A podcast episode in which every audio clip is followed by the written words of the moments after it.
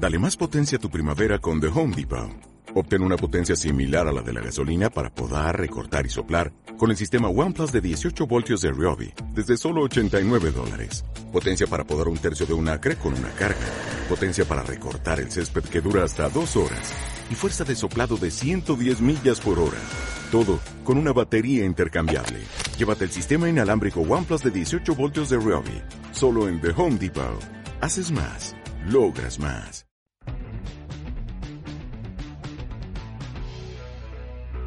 Bienvenidos a Pero Entonces, un podcast sobre reinventarse. Hoy ha venido al estudio Diego Trenas, que tras graduarse en ADE consiguió lo que muchos que hicimos ADE queríamos, un trabajo en un banco. Además, le trasladaron a México DF, donde tenía una vida cómoda. Pero Diego, que siempre había vivido el mundo del cine muy de cerca gracias a su padre y su hermana, tenía otras inquietudes. Lo primero, gracias por venir. Em, ¿En qué consistía tu curro en BBVA? Pone que eras, eh, en LinkedIn, que eras Senior Analyst dentro de Financial Sponsors Sí. Group. ¿Eso qué es? Todo como siempre, que parece muy guay los nombres. Eh, no, joder, en realidad era un cur- mm, el curro estaba bien, pasa que no me gustaba. Era, básicamente, llevábamos la cobertura de fondos de inversión, de capital privado y de infraestructura y energía. Entonces lo que hacíamos era todo lo que hacían con el banco, lo llevamos nosotros. Y luego aparte les presentábamos oportunidades de inversión que estuviesen dentro de sus gustos. Entonces, pues si un fondo de private equity pues que invertía sobre todo en, en cierto tipo de empresas, nosotros como analizábamos todas las empresas y les presentábamos las Y eran que- empresas de México, porque vivías en, en Vivía en México. Entonces eran principalmente de México y, y luego también había, cu- cubríamos todo LATAM en realidad. Porque es la única oficina, bueno, o sea, hay más, hay, BVA cubre todo LATAM, pero era la principal de Latinoamérica. Entonces como que había más eh, cobertura dentro de ahí. Vale, y bueno, ¿y cómo era un poco, antes de hablar de- del cambio, cómo era tu día a día eh, y cómo era la vida en México? Pues el día a día era, era principalmente oficina. Entonces yo llegaba a la oficina a las 9 de la mañana y de 9 a 2, luego de 2 a 4 un parón y de 4 a principalmente como 9, 10. Joder, o sea, que eran días bastante largos. Eran muy largos, sí. Y luego los fines, los fines de semana en, en, en este trabajo que hacía en México me lo solían respetar, eh, pero a veces también. te Sí, joden, o sea, había fines de semana que te tocaba, Sí. estabas ahí con una operación o lo que fuera, te- te- que tenías que... Sí, si estabas en, en operación, currabas todo el día. Vale. Y, eh, eh, y, bueno, ¿y ¿por qué te dedicabas a eso? ¿Qué te llevó a ese trabajo? Hostia, que me llevo. A ver. Eh, a ver, yo creo que. Yo cuando elegí. Es que yo creo que el sistema educativo en España está un poco jodido, ¿vale? En, en tema de que. eh, te enseñan, pero no te, no te dan visibilidad de lo que puedes hacer. Entonces, a lo que puedes dedicarte. Entonces. eh, yo no sabía muy bien a qué, qué eran los curros que podía hacer y entonces como que al final eliges una carrera, yo quería hacer periodismo y comunicación audiovisual y justo estalló 2008 la crisis y me dijeron, oye, yo creo que mis padres tenían un poco de miedo porque, porque veían mucho paro en el cine y luego veían que por otro lado mi hermano estaba de puta madre en Londres, que estaba haciendo banca de inversión. Me dijeron, mira, métete algo más seguro y si luego sigues queriendo hacer cine, pues ya encontrarás la manera, ¿sabes? Y entonces yo, pues un chaval de 17, pues dices, pues bueno, venga, vale, pues me meto a esto. Entonces ya después de la carrera salí ya con un curro, ya me habían pillado en un banco y yo, bueno, pues venga, pues seguimos con esto. Y entonces, eh, como acabé ahí, pues un poco... Yo creo un poco lo que te, te- lo que te va dictando la sociedad, en plan...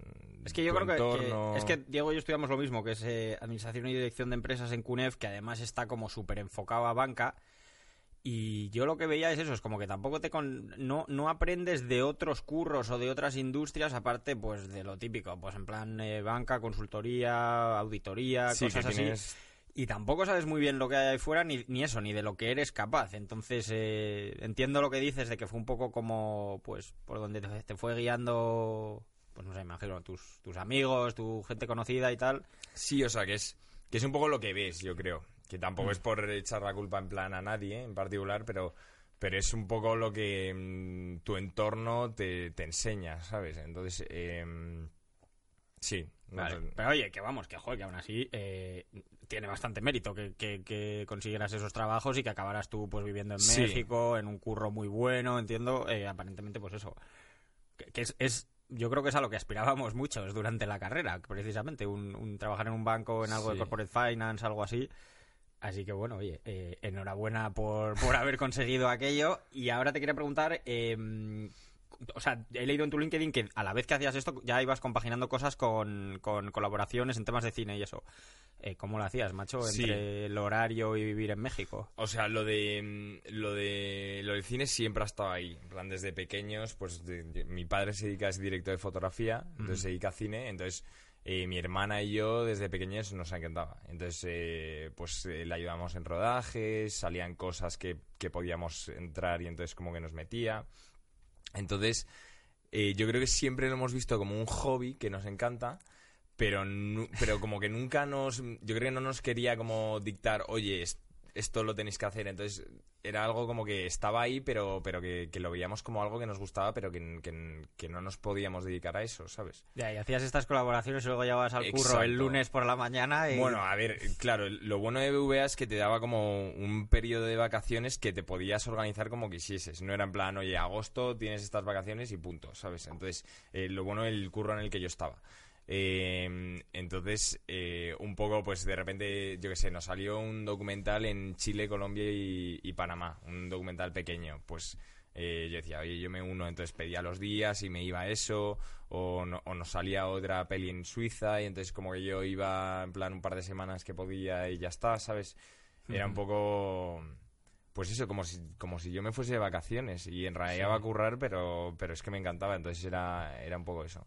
Qué guay, o sea, que vamos, que sí que pudiste poco a poco ir viendo cómo era el mundo del cine y tal, cada vez te diste cuenta que, te molaba más y lo siguiente que te iba a preguntar es, pues, ¿qué es lo que te hizo cambiar? O sea, ¿en qué momento dices, joder, mira, quiero, no quiero tener que depender de vacaciones y poder hacer esto solo en momentos puntuales del año, quiero hacerlo, quiero cambiar de curro? Pues yo creo que fue un poco yo creo que fue mi hermana que la que me abrió la como la mente porque porque la vi ella no hizo un cambio tan brusco ella estaba como en, temas de agencia de comunicación y temas de media y entonces como que ya dijo oye yo me voy a dedicar al cine y, consiguió ella consiguió una beca Fulbright y entonces se fue a estudiar cine a Los Ángeles y yo estaba en México entonces me pillaba más cerca y iba bastante a verla. Y en una de estas que fui a verla ella hizo una un TED Talk ah sí y entonces eh, el TED Talk se llamaba Mi máquina del tiempo, ¿vale? Y entonces hablaba de una cámara como si fuese una máquina del tiempo. Y entonces decía que la unía a la cámara y por qué le gustaba tanto y como que encendió algo en mí que era en plan, oye, yo también tengo eso, ¿sabes? Eh, y, ya me envidia eh, y yo qué sé, hablé con ella y me dijo, oye, pero, pero ¿por qué no te cambias? ¿Por qué no lo dejas? Y fue la primera vez que se, se abrió en mi mente la posibilidad de, oye, o sea, tú no te lo planteabas en, tus, tus colaboraciones y tal, no decías, joder, ¿cómo molaría hacer esto? Además, joder, no sé, que eso, viendo a tu padre que se ha dedicado a esto toda la vida y tal, no era tan remoto. Sí. ya, pero es que, claro, es que, joder, yo sé, a tu padre siempre lo ves como un crack en plan, oye, él ha conseguido esto porque es el puto amo, pero es que hay muy poca Pero luego, yo qué sé, ves a, tu hermana ya que lo está consiguiendo, eh, que te dice que, se puede hacer y ya te lo crees un poco más, yo creo, ¿no? En plan, yo qué sé, o sea, es poco a poco y sí que, a ver, sí que es verdad que no estaba contento en el curro, no me gustaba, como que siempre pensaba, en plan, ¿qué cosas puedo hacer para dejar el curro? O sea, ¿a, qué curros me iría?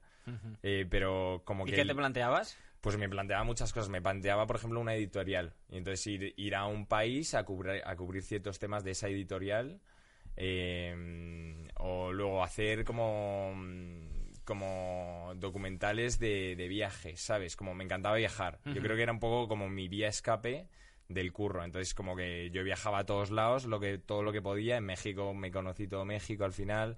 Eh, bueno, lo, lo, que nos conocimos, lo de Perú. Yo creo que me empezó ahí en Perú. Hice como un, un programa que fue Jaime el que, el que me... Sí, yo curraba en una fundación de BVA, eh, Fundación Microfinanzas BVA, que era un trabajo súper bonito, es eh, también de BVA precisamente, lo que hacían es, eh, y lo que hacen es transferir el conocimiento del banco a entidades de microfinanzas en Latinoamérica. Y había un programa de becas muy bonito que hice yo hace pues como 12 o 13 años y me acuerdo que Diego y su hermana Cristina, los dos aplicaron y lo hicieron. Y la verdad es que era muy guay, ¿no? Porque veías zonas muy rurales, veías cómo los microcréditos que, cedían las entidades de la fundación permitían a los eh, emprendedores montar sus negocios y tal. Y, la verdad es que fue una experiencia súper bonita. Súper bonito. A mí me encantó. Y entonces yo creo que eso fue un Entonces cuando ganes un Oscar dirás gracias Jaime por aquella inspiración. Yo creo que ahí fue donde nació mi, necesidad de viajar y, como conocer, eh, no sé, ver otros lugares y entonces como que yo creo que, ahí también tenía como algo que, podía explotar. Eh, pero entonces pensaba todas estas cosas y entonces como que me senté con mi hermana y le dije, mira, yo esto es lo que he pensado, yo también quiero dejar mi curro, esto es lo que he pensado. Y le, decía tal, tal, tal, tal, tal, hasta que me, de repente me paró y me dijo, a ver, ¿qué es lo que de verdad quieres hacer? ¿Sabes? Porque aquí me estás montando un montón de... Tú lo que quieres es escapar, pero ¿a qué? ¿Qué es lo que de verdad quieres hacer? Y de repente dije, no, yo lo que quiero hacer es cine. Pero yo creo que es que lo veía como en plan... ¿Sabes? Como, como lo ves, lo idealizas tanto que es como, joder, como intente cine y no me salga, es que se me cae el mundo encima, ¿sabes? Es como en plan, vale, ¿y ya qué hago? ¿Sabes? Eh, entonces como que es, yo creo que eso es lo que me daba miedo. Y entonces ya fue cuando me dijo, oye, si quieres hacer esto, lo vas a hacer y si le pones el mismo empeño que has puesto en finanzas que no te gusta y estás llegando donde estás llegando, en cine lo vas a hacer igual. Y entonces ya fue cuando dije, hostia, vale, es que está claro, ¿sabes? Esto. Y entonces yo creo que ese fue el momento. que Pues qué guay, tío, que, te ayudara eso, como aclararte y a, hacer mm. como ese, ese momento de brainstorming y decir, vale, de todas estas ideas que tengo, ¿con cuál me quedo? ¿Cuál es la que de verdad me mola? Vale, y otra cosa que pregunto siempre es, eh, vale, ¿cómo empiezas? En plan, bueno, primero antes de eso, ¿cómo, desde, desde esa conversación con tu hermana hasta que te vas de BBVA, ¿cuánto tiempo pasa? Claro, yo digo, yo me pongo una meta que es en plan, antes de verano tengo que dejar BBVA. ¿Y cuándo fue la conversación? Y yo creo que fue en noviembre, ah, finales de noviembre, algo así. Casi medio año más. Claro, no, eso es lo que dije, pero es que volvía, ya una vez si te mete algo en la cabeza, eh. ya es como, antes como que aguantaba por fuerza de voluntad en plan, bueno, no conozco otra cosa, pero ya, ya que se me había metido en la cabeza decía, oye, es que ya me tengo que ir. Y entonces yo creo que ya después de Navidades eh, fue cuando dije voy a dejarlo. Y entonces ahí fue cuando empecé a aplicar a becas. Para ver si. Porque yo qué sé, o sea, como que tenía la práctica un poco de cine, pero me faltaba mucho, mucha teoría que no, que no había dado nunca, ¿sabes? Eh, y cómo aplicar esa teoría a la, a la práctica. Y entonces eh, empecé a aplicar a becas y ya dije en el trabajo, oye, me voy a ir. Y yo creo que en el, cuando dije, oye, me voy a ir en el trabajo ya alto, ya fue cuando dije, vale, ya, estoy, ya, está. Ahora no hay ya atrás. ¿Y qué dicen en el curro, tío? ¿Y te, les dijiste que te ibas a dedicar al cine? O? Sí, entonces no daban crédito, o sea, no yo creo que no sabían nada.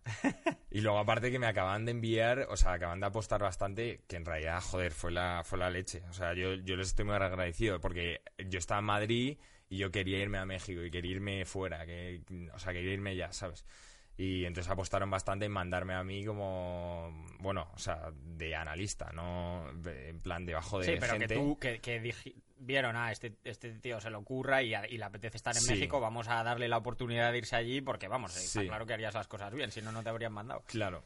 Y entonces, eh, ahí, entonces dije que lo dejaba y me dijeron, vale, eh, pero te tienes que dar dos meses a, a, cerrar cosas. A cerrar y sobre todo a, a enseñar a quien te vaya a sustituir, ¿sabes? A, pasarle todo lo que. todo el conocimiento que. Bueno, el conocimiento, como un poco la, la rutina y, y, las cosas que tienen que hacer, ¿sabes? Entonces me quedé dos meses más. O sea, que no eh, fue, fue eso, noviembre y, Los peores dos meses de mi vida. O sea, yo es que llegaba a la oficina y no podía... No, porque ya sabía, ¿sabes? Lleva, en realidad lleva dos años y pico, dos años en el banco y bien. Eh, pero, pero claro, ya sabía en plan que me iba a ir, entonces cada, cada vez que iba era en plan, esto es, esto es tiempo que estoy perdiendo en realidad. Eh, pero bueno, eh, al final bien, ya lo dejé. Que yo creo que es un, un poco lo que me pasó, que, que yo en Madrid como que estaba muy cómodo con mis amigos, mi familia, y entonces como que no, no se me abrió tanto la mente en plan de hay otras cosas, pero cuando me mandaron a México, yo que pedí México un poco por escapar de eso, que estaba algo, algo fallaba pero no sabía el qué. Y entonces cuando ya llegué a México, eh, ya fue cuando en plan, ya no tenía nadie quien quería ahí y como que, que todo estaba mucho más... Eh, Eras pues como mucho más consciente de en qué consistía tu trabajo y, y, de tu la vida importancia realmente. y- del sí. trabajo. De, oye, que estás haciendo esto todo el día eh, y no te gusta. Y lo, que quieres es escapar todo el rato. México, increíble. Yo, o sea, de las mejores exper- experiencias. Pero, pero en cuanto al curro, es cuando me di cuenta, joder, es muy importante el curro y no te gusta.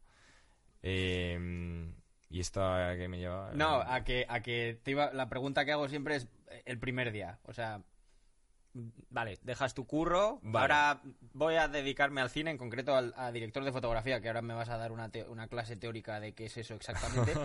Pero sí, la gente que viene aquí, que ha montado empresas y tal, digo, vale, eh, el primer día, ¿qué haces? Pues mira, el primer día lo dejé y, y ya me fui, o sea, bueno, el primer día que empecé a trabajar, porque lo dejé en México y me fui a Madrid.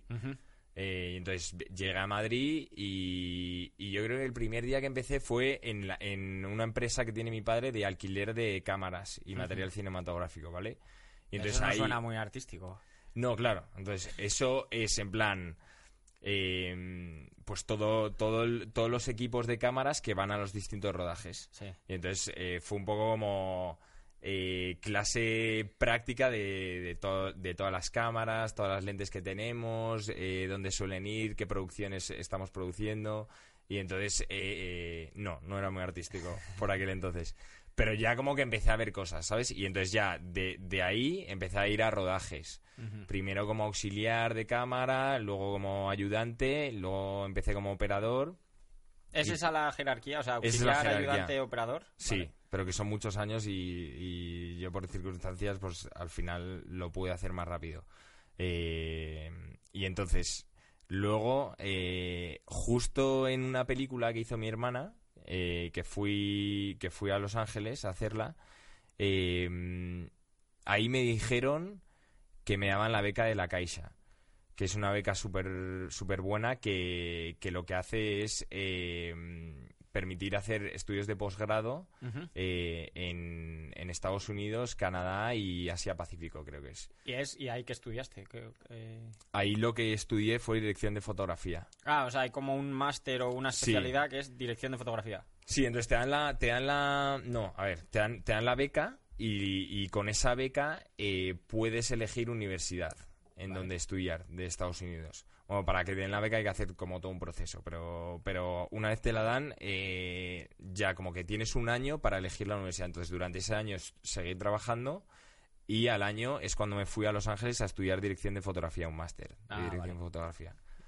Y bueno, ¿y qué es un director de fotografía? ¿Qué hace exactamente? Pues un director de fotografía es el asesor visual del director en el rodaje.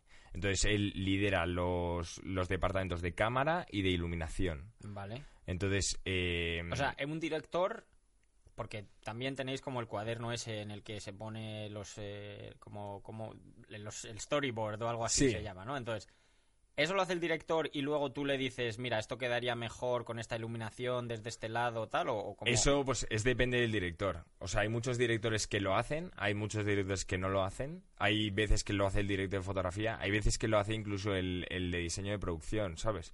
Eh, pero vamos, o sea, principalmente eh, el director eh, es el que lidera todo el rodaje. Eh, se enfoca principalmente en dirigir a los actores, que es lo más difícil, y sacar eh, pues la interpretación que quieren los actores, que es al final lo que más transmite en cine. Y eh, luego colabora junto con el director de fotografía en qué es lo que se va a ver, cómo se va a ver. Entonces, eh, el director está muy enfocado en elegir los planos que quiere, junto y, y, pues, por ejemplo, tú me vienes con una idea y yo te digo, vale, pero si lo que quieres transmitir es esta emoción, a lo mejor si ponemos la cámara aquí, eh, pues lo va a transmitir mejor o se va a ver mejor. Pues, sabes, un poco O sea, que colaborar. lo que vemos en, cuando vemos una peli no es necesariamente lo que tenía el director en mente con esa imagen o esa toma. O sea, tú le dices desde dónde se debe grabar y... Yo no, a ver, Bueno, tú le sugieres. Yo le sugiero, sí, o sea, al final es una colaboración. El, el cine se trata mucho de colaboración. Entonces es como si hacemos brain- brainstorming, ¿sabes? Vale. Eh, bueno, que luego hay directores que tienen todo súper claro Sí. y te vienen con el storyboard y dicen, este es el plano que quiero y va a ser así.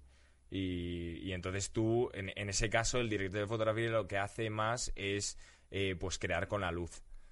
Eh, más que con, que con la cámara. Porque hay, hay directores que tienen muy claro lo que quieren hacer con la cámara. Tú siempre puedes sugerir, en plan, yo creo que al final... O sea, tú lo que dices es, yo creo que si en vez de grabarlo de esta forma lo grabamos de esta otra, se va a transmitir mejor Sí. lo que pasa por O sea, la mente una del situación personaje. tensa y alguien te está diciendo, pues vamos a grabarlo con un plano fijo desde aquí eh, y vamos a ver cómo es la pelea. Y dices a lo mejor, oye, pero ¿no será mejor que lo hagamos a mano? Que como que vibra más la cámara y entonces como que causa más tensión. Eh, pues que eso es como un ejemplo clásico de cine.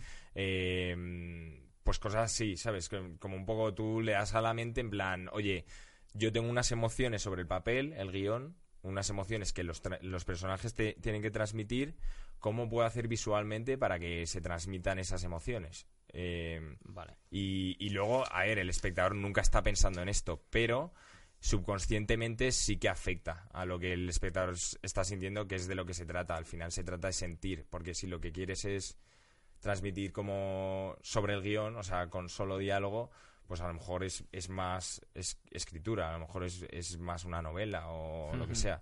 Pero, pero sí, pero es, es como una... El cine lo que mola es que es colaboración de pues el diálogo, eh, la imagen y el sonido. Y está todo, todo es igual de importante.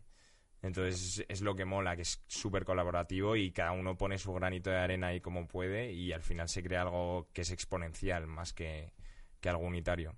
Vale, un poco de teoría, ya que estamos en el tema. Y muy brevemente, para que sea sencillo. ¿Qué hace un productor, un productor ejecutivo, un director de producción? Director Vale. ya nos lo has dicho. Te voy a decir lo clásico, porque luego por rodaje cada proyecto mucho. es distinto. Pero lo clásico es que el productor es un poco el, el papá del proyecto, el que se encarga de que todo salga adelante, que se pelea pues, pues, pues con todo para que, para que el proyecto pueda surgir. El productor ejecutivo suele ser el que manda, porque es el que pone la pasta o que consigue la pasta. eh, y es un poco el, el, el que dice, oye, esto se va a hacer así o no O sea, tiene- esos, esos opinan sobre guion, cámara, eh, todo. o- Sí, ya te digo que todo, todo varía según el proyecto y según la persona, sobre todo. pero, pero es ese rol, es el rol más importante porque es el que consigue que el proyecto se haga. Porque sin, sin financiación no, no hay proyecto, ¿sabes? Eh, y luego. ¿El director el- de producción? el director de producción es el, el que apaga los fuegos en set. Es el, que en el rodaje eh, se encarga de que todo, todo salga como tenga que estar saliendo. Y si surge algún fuego o lo que sea, es el que. Es, es un papi, es al final el que. El que consigue que todo. Son trabajos muy jodidos los de productor. Eh, Es como el chico para todo, el que resuelve sí, todo. Y aparte, como que luego no, muchas veces no se le da el mérito que, que se merece. Porque, porque que sea un mérito. como, o como sea, muy poco agradecido, en plan, como el sí. que organiza la cena de Navidad y las cosas así, que luego. Justo, que luego como plan- que, oye, qué cena más buena la de Navidad, pero nadie dice, oye, el currazo que se ha metido este a conseguir en la localización, en los menús, que, que todo salga a su hora, que todo llegue pronto, ¿sabes? Que luego es, pues esos roles que de repente si te pones a pensarlo dices, joder, es que este al final ha hecho la película, ¿sabes?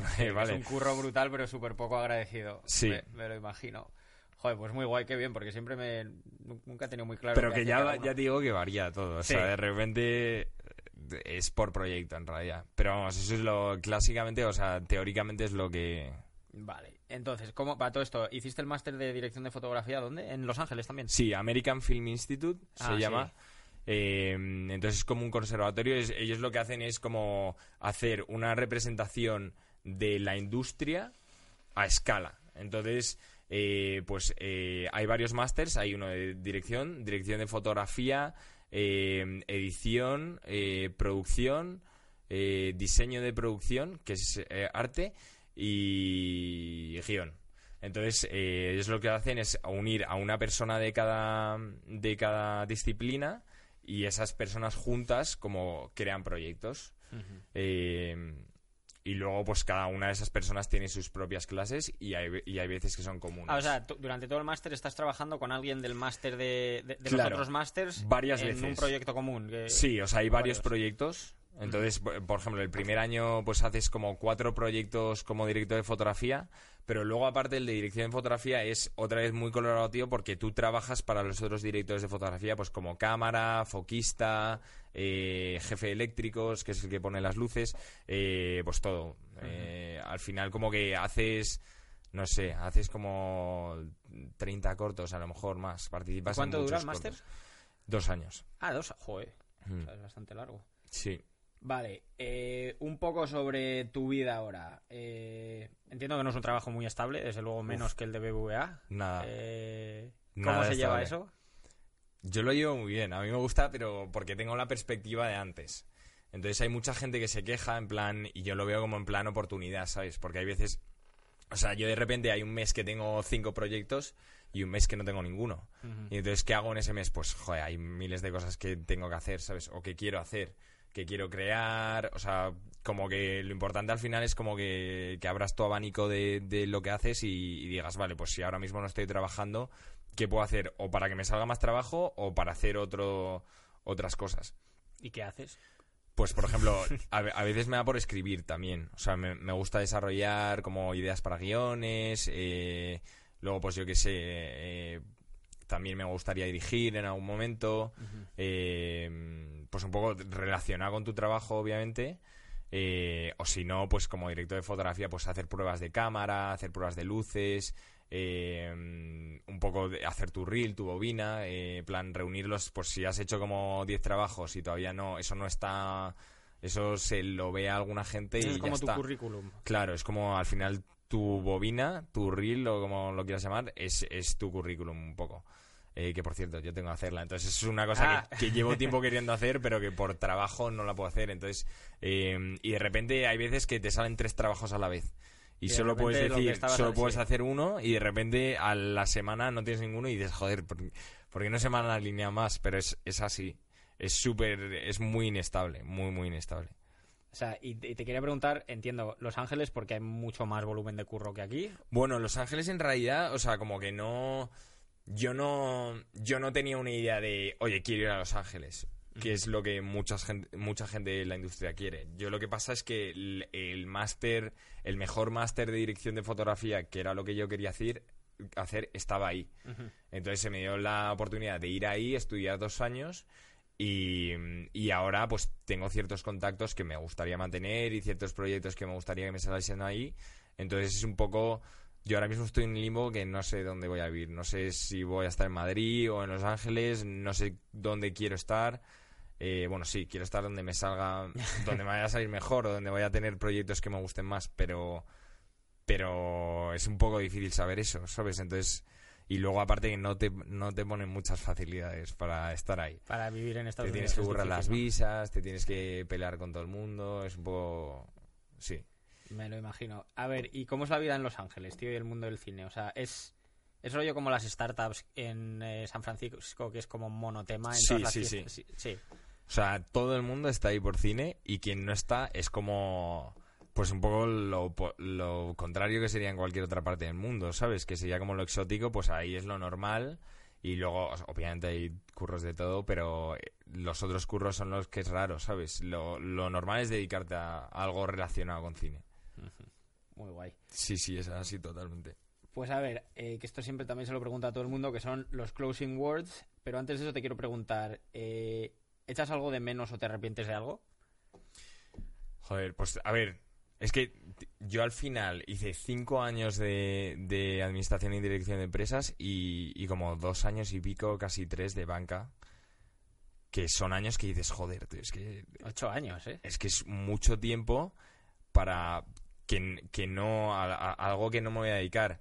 Pero si lo pienso fríamente, es, es como en plan, si hubiese empezado directamente en cine, como que no tendría la perspectiva, como yo no estaba tan seguro al principio, entonces es como, a lo mejor es algo que habría pensado como algo que se me ha dado y no lo apreciaría tanto, ¿sabes? Yo creo que la vida te va llevando por caminos que, que vas aprendiendo cosas y es como maduras y es como, como te guías hacia lo que quieres hacer. Entonces, eh, yo creo que si no hubiese tenido esa experiencia previa, ahora mismo, o sea, yo ahora mismo estoy en un set que llevo currando 10 días seguidos en el desierto, eh, muriéndome de calor durante el día, helándome de frío durante la noche, son las 3 de la noche y tengo que seguir rodando todavía tres escenas, que me estoy muriendo de frío, que no puedo más, que, que el, el viento y el aire se te meten en los ojos y estás como, joder, me voy a desmayar. Eh, y pienso en estar en la oficina sentado cuando estaba picando números y digo, hostia, soy súper feliz. O sea, no, esto es lo que quiero hacer, ¿sabes? Entonces yo creo que este- eso te da una perspectiva que luego yo me encuentro con mucha gente que no lo aprecia tanto, que se, está- que se dedica al cine, pero no aprecia tanto que al final estás creando algo muy bonito, al menos des- para mí, ¿sabes? Porque cada persona es distinta. eh, y, y, y s- y yo creo que es lo que me hace que de verdad me guste y que de verdad me pelee más por las O cosas. sea, que es bueno haber pasado por rollo la monotonía, Yo en creo que plan, sí. el desgaste este de joder otra vez. Sí, algo porque que la, la vida al final va de contrastes y entonces lo que no te gusta te, te, te da la visión de lo que te gusta, yo creo. Y si todo te gusta, al final nada te gusta. Estoy de acuerdo. ¿Qué le dirías a alguien que está en una situación de infe- infelicidad en el trabajo, que esté pensando en dar el salto como estabas tú, eh, pero que no se atreve? Hostia, qué difícil. Eh, joder, yo creo que al final si alguien está infeliz, que lo deje seguro. Yo creo que al final eh, hay, hay dos tipos de personas, ¿no? Un- unas que son estáticas, que les gusta su curro, les gusta la rutina, les gusta la monotonía, eh, no, no se realizan mucho profesionalmente, pero eso les da eh, tiempo a desarrollarse personalmente y eso yo lo envidio un montón, eso es como, joder, guay, de puta madre. Y luego hay gente que se mueve. Y yo creo que dentro de los que se mueven hay gente que se mueve por un poco fuerza de voluntad, que es lo que a mí me pasaba en el banco, que era como en plan, joder, yo quiero ser bueno en algo, o, o yo quiero yo quiero ganar dinero, o yo quiero vivir bien, o lo que sea, y entonces pu- pues voy a trabajar lo que haga falta para hacerlo. Y otros que se mueven por ganas, que es lo que me pasa a mí ahora. Y entonces, si te mueves por ganas, yo creo que al final ere- es como eres feliz, ¿sabes? Por muchos palos que te den, eh, sabes que, que el- que el- la recompensa está ahí, que es en plan hacer algo que te realice, que, que de verdad te guste. Entonces, yo lo re- que recomendaría es que siempre te muevas por ganas. Sea lo que sea, que tengas ganas de eso, porque si no, eh, no es imposible ser feliz. si no. Pues tío, muchísimas gracias. Diego Trenas, se me ha pasado muy rápido. Ya, Eh, ¿verdad? No sé Sí, si a mí quieres también. decir algo más o... O sea, todo lo que... Así te quería preguntar un poco el cambio, en qué consiste el curro, la vida en Los Ángeles y tal. eh, yo creo que lo hemos cubierto, pero sí, la Sí. verdad es que se ha pasado muy rápido. No sé. Sí, en realidad sí. Gracias por, por venir y por animar a la gente, tío, que yo creo que has inspirado mucho. Diego Trenas de, de banquero a cineasta. De barquero a cineasta. que millones de gracias, tío. Me Nada, ha- me ha gracias a encantado ti. hablar contigo.